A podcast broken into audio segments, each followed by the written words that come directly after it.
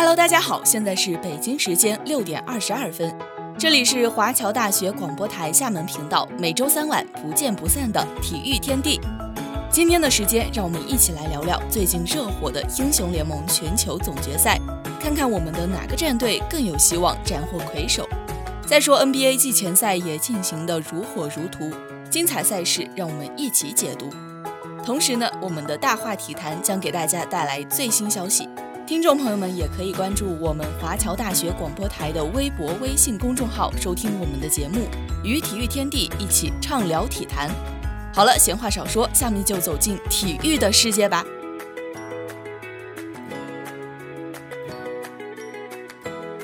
有时候体育可以这么玩儿，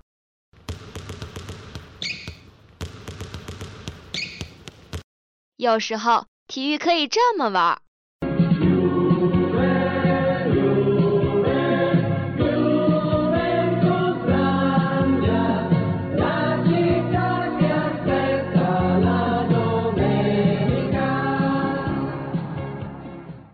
或者可以这么玩儿。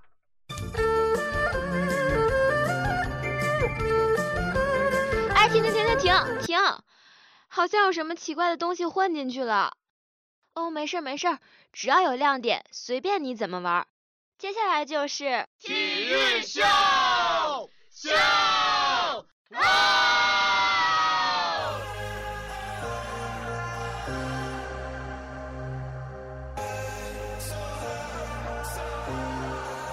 哎，你看了最近的比赛吗？那可真是精彩不断呢。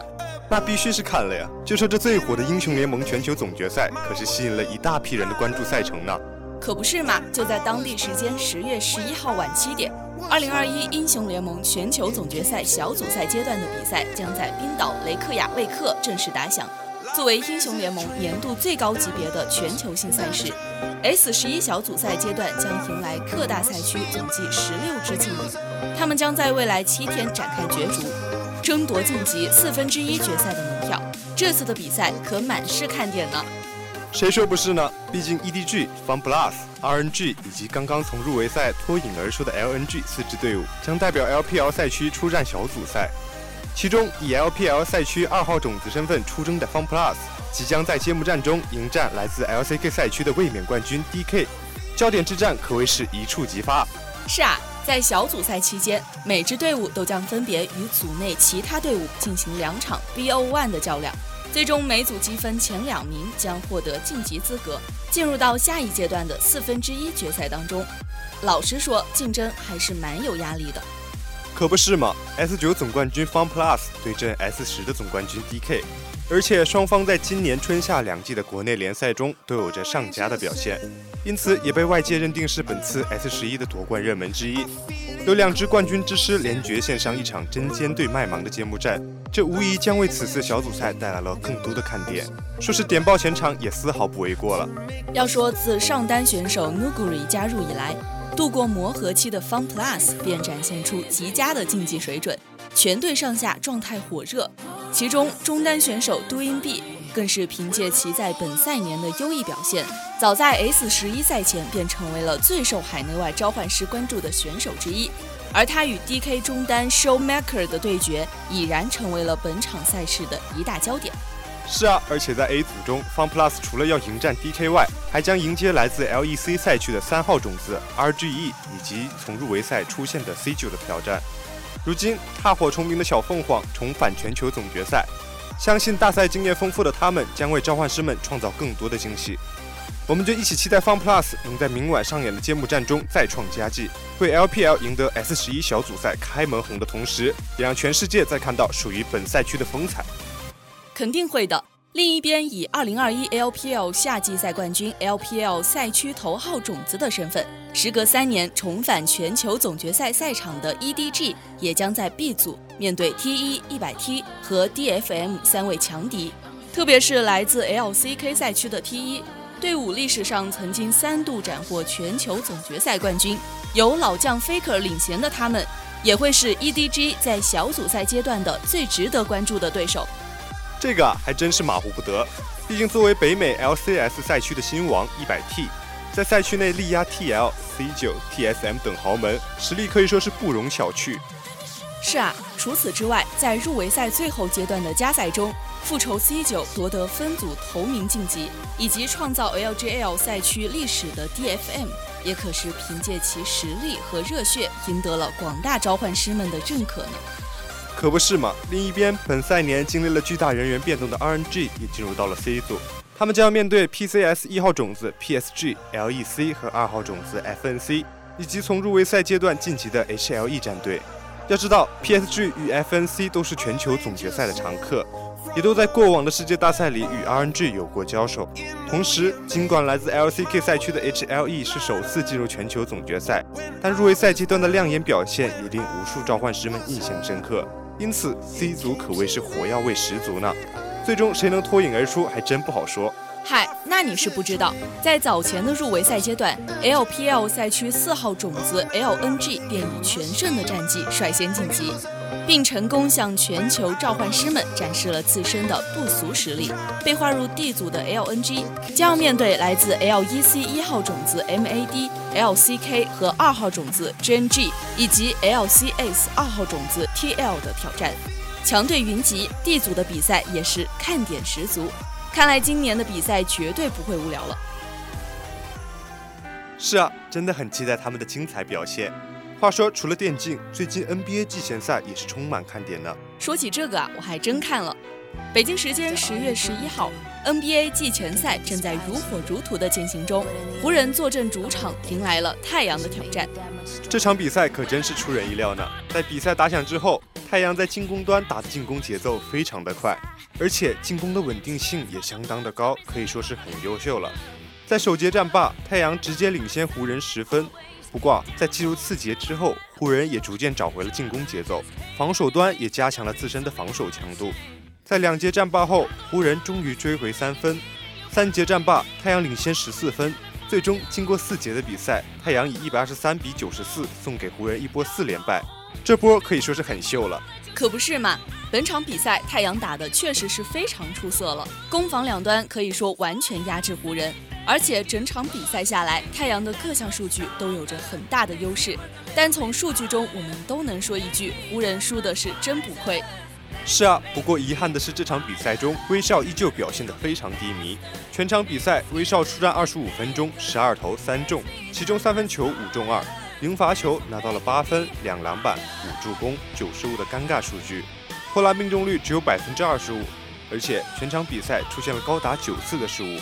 对于本场比赛威少的表现，我们确实是完全没有想到的。对啊，对啊，在进攻端威少完全找不到节奏，面对保罗的防守，威少根本突不进去。即便突进去，但是面对太阳内线的补防，也很难把球投进篮筐。为此，威少在进攻端只能选择外线出手三分。但是遗憾的是，威少并不是一名出色的外线投手。嗨，说白了就是由于身体爆发力的下滑。这直接的导致了威少在进攻端的威慑力下降的非常厉害，没有进攻威慑力就没有牵制力，没有牵制力就很难为队友获得空位投篮的机会，所以在比赛中威少的传球变成了失误，威少的助攻变成了失误，不可谓是不可惜呀。毕竟是身体素质摆在那里了，但是如果只是进攻能力不强，我们还是能够理解的。但是在防守端，威少的问题也同样非常明显。在比赛中，我们经常能够看到威少被保罗一步过掉的场景，也经常能够看到太阳打挡拆，威少找不到防守球员的场景，更能够看到威少被太阳针对进攻的场景。威少这场比赛在攻防两端都和保罗可以说是形成了一个鲜明的对比。也许是状态真的很不好吧，毕竟能成为巨星，威少的个人实力是毋庸置疑的。但是经过两场比赛之后，威少在湖人进攻实力不强和处理球能力不强的短板确实有点明显了。我们要给威少理解，毕竟没有谁能够一直保持最佳的状态驰骋赛场，只能希望他可以调整好状态，在后面的比赛中重新振作了。也是哈，运动员只是人不是神，我们要给他们可以失败、可以犯错的机会，相信他也一定会振作的，巨星终究会回归的。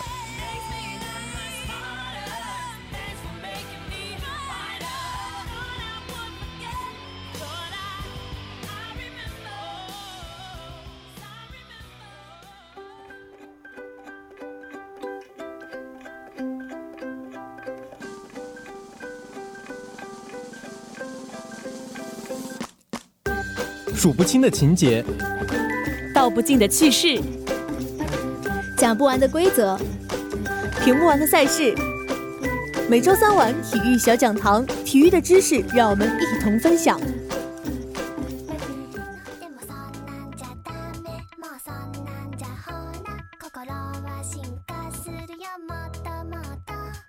今天的小讲堂给大家带来的是赛车的赛事规则。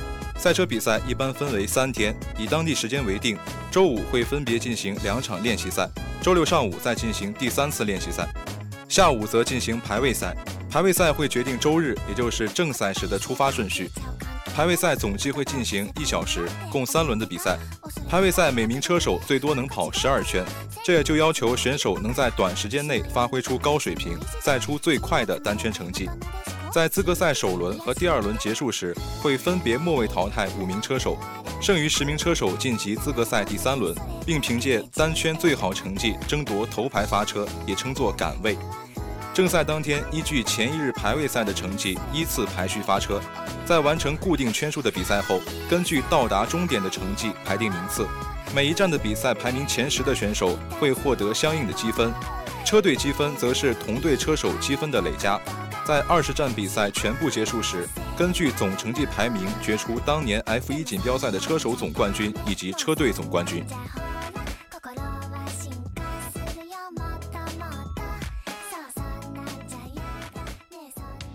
这里有全时段的体育资讯。马克西罗德里克斯，他最后一脚的大力射门，皮球接住了门梁，被弹进了网窝。阿根廷人仍在了点球点。这里有全领域的赛事呈现。哇！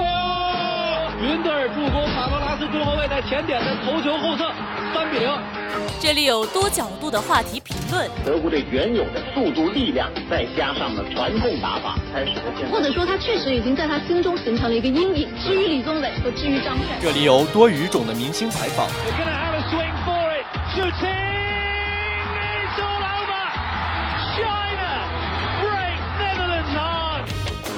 快速、全面、准确，汇聚最流行的全球体育元素，权威、深入、客观，分享最及时的热点话题评论。没错，这里是大话体坛，每周三晚体育天地，坚信体育带给你的力量。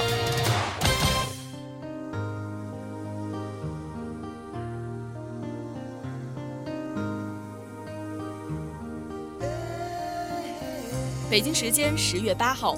中国男足在世界杯十二强赛中与越南足球队交锋，以最终比分三比二拿下越南，这也是中国队在世界杯十二强赛的赛事中的第一场胜利，终结了开赛两连败的颓势。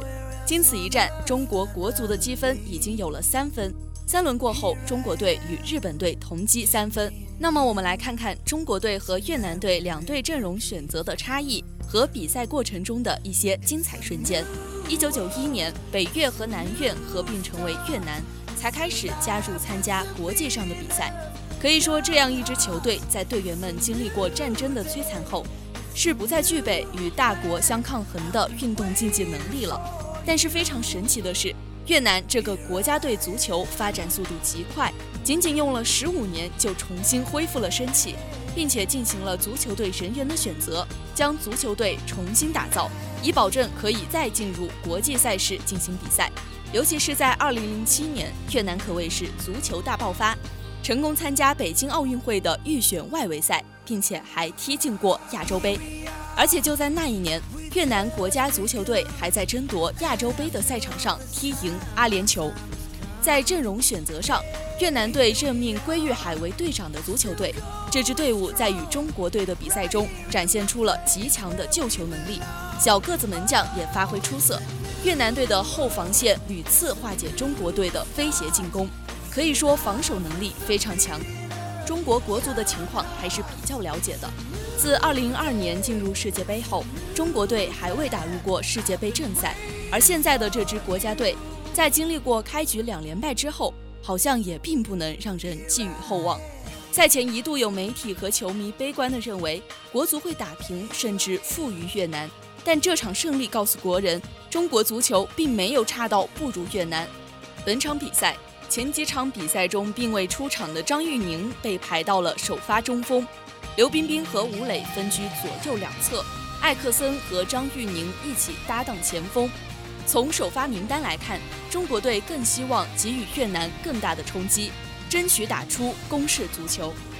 在上半场，面对越南队的层层防守，这个新的四人进攻线就打出了优势。开局十五分钟，依靠刘彬彬的左路突破传中，张玉宁头球争顶，艾克森包抄掩护，吴磊伺机补射，中国队打出了压制的局面，甚至一度破门。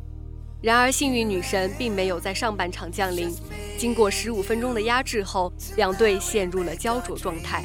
国足依靠边路进攻不断发起攻势，而越南队依靠中场和远射与中国队打成了五五开。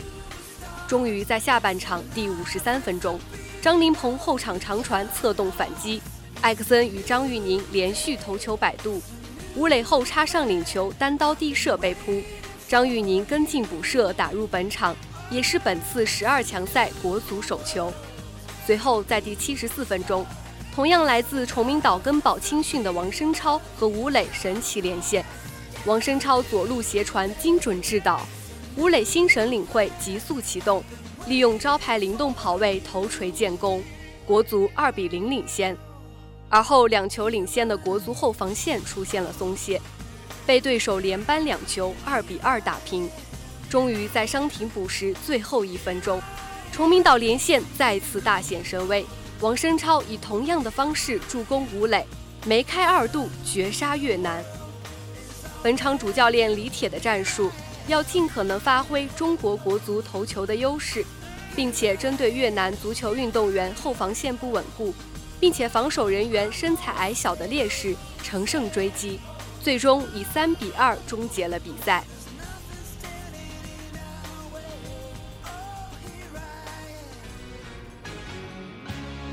说完了国家队的比赛，我们再来关注一下欧国联决赛。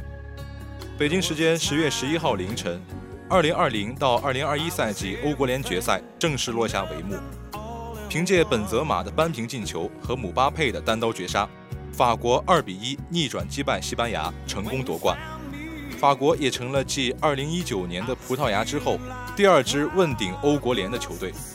就在三个月前的欧洲杯上，贵为二零一八年世界杯冠军的法国队，出人意料的在十六强淘汰赛中被瑞士淘汰，耻辱出局。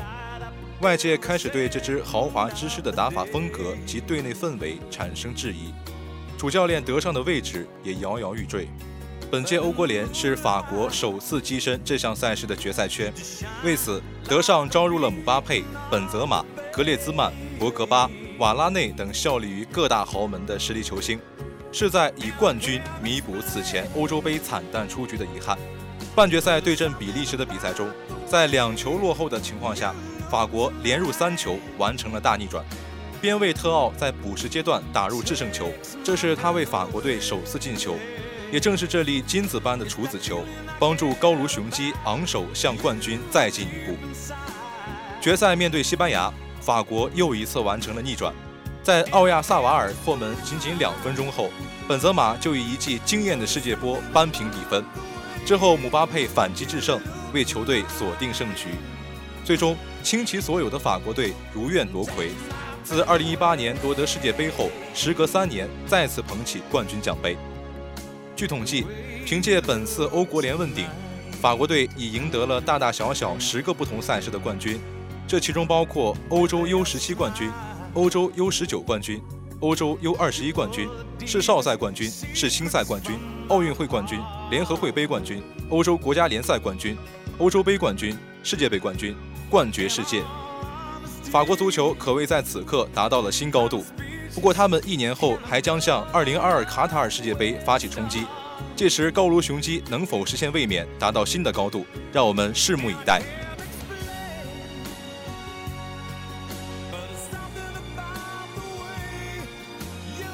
好了，以上就是本期体育天地的全部内容了。播音：奶油泡芙、卡布奇诺瑞纳冰、蛋黄小小酥、韩式大大大香肠。采编毛肚、卡布奇诺瑞纳冰、奶油泡芙、机务优的动、周公包包煲仔饭、新媒体鸭血火锅、共同感谢您的收听。我们下期同一时间再见吧。